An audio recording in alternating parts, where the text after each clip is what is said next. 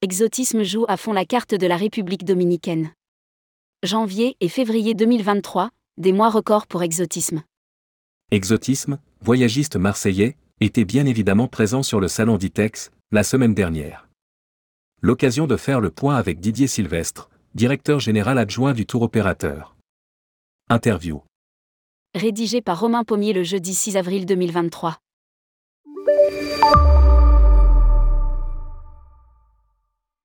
L'hiver s'est formidablement bien passé pour Exotisme, selon son directeur général adjoint Didier Sylvestre, présent sur le salon d'ITEX à Marseille, avec des niveaux de réservation beaucoup plus importants qu'en 2019.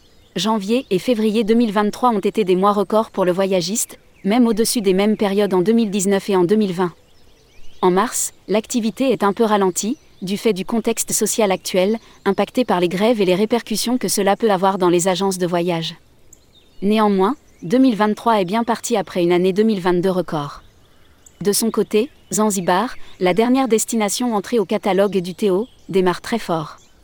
Lancement prochain du poker de l'été.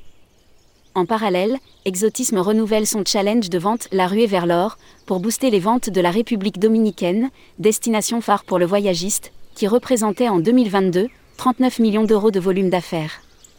Lire aussi, Ruée vers l'or exotisme, déjà plus de 600 agents de voyage y participent. Nous avons décidé de mettre un focus sur la destination pour dynamiser les ventes, avec une formation en ligne pour les agents de voyage qui ont adhéré au programme de fidélité Exotisme Club Fidelity commente Didier Sylvestre. Ils peuvent se connecter à la fois au programme et au challenge, faire de la formation en ligne et chaque vente exotisme sur la République dominicaine est bonifiée.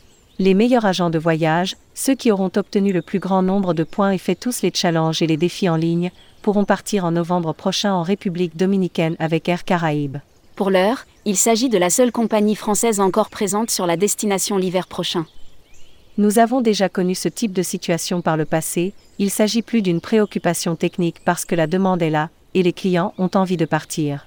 Indique Didier Sylvestre. Comme on le dit, la nature a horreur du vide et nous sommes assez optimistes pour la suite, d'autres opérateurs seront là, on trouvera des solutions.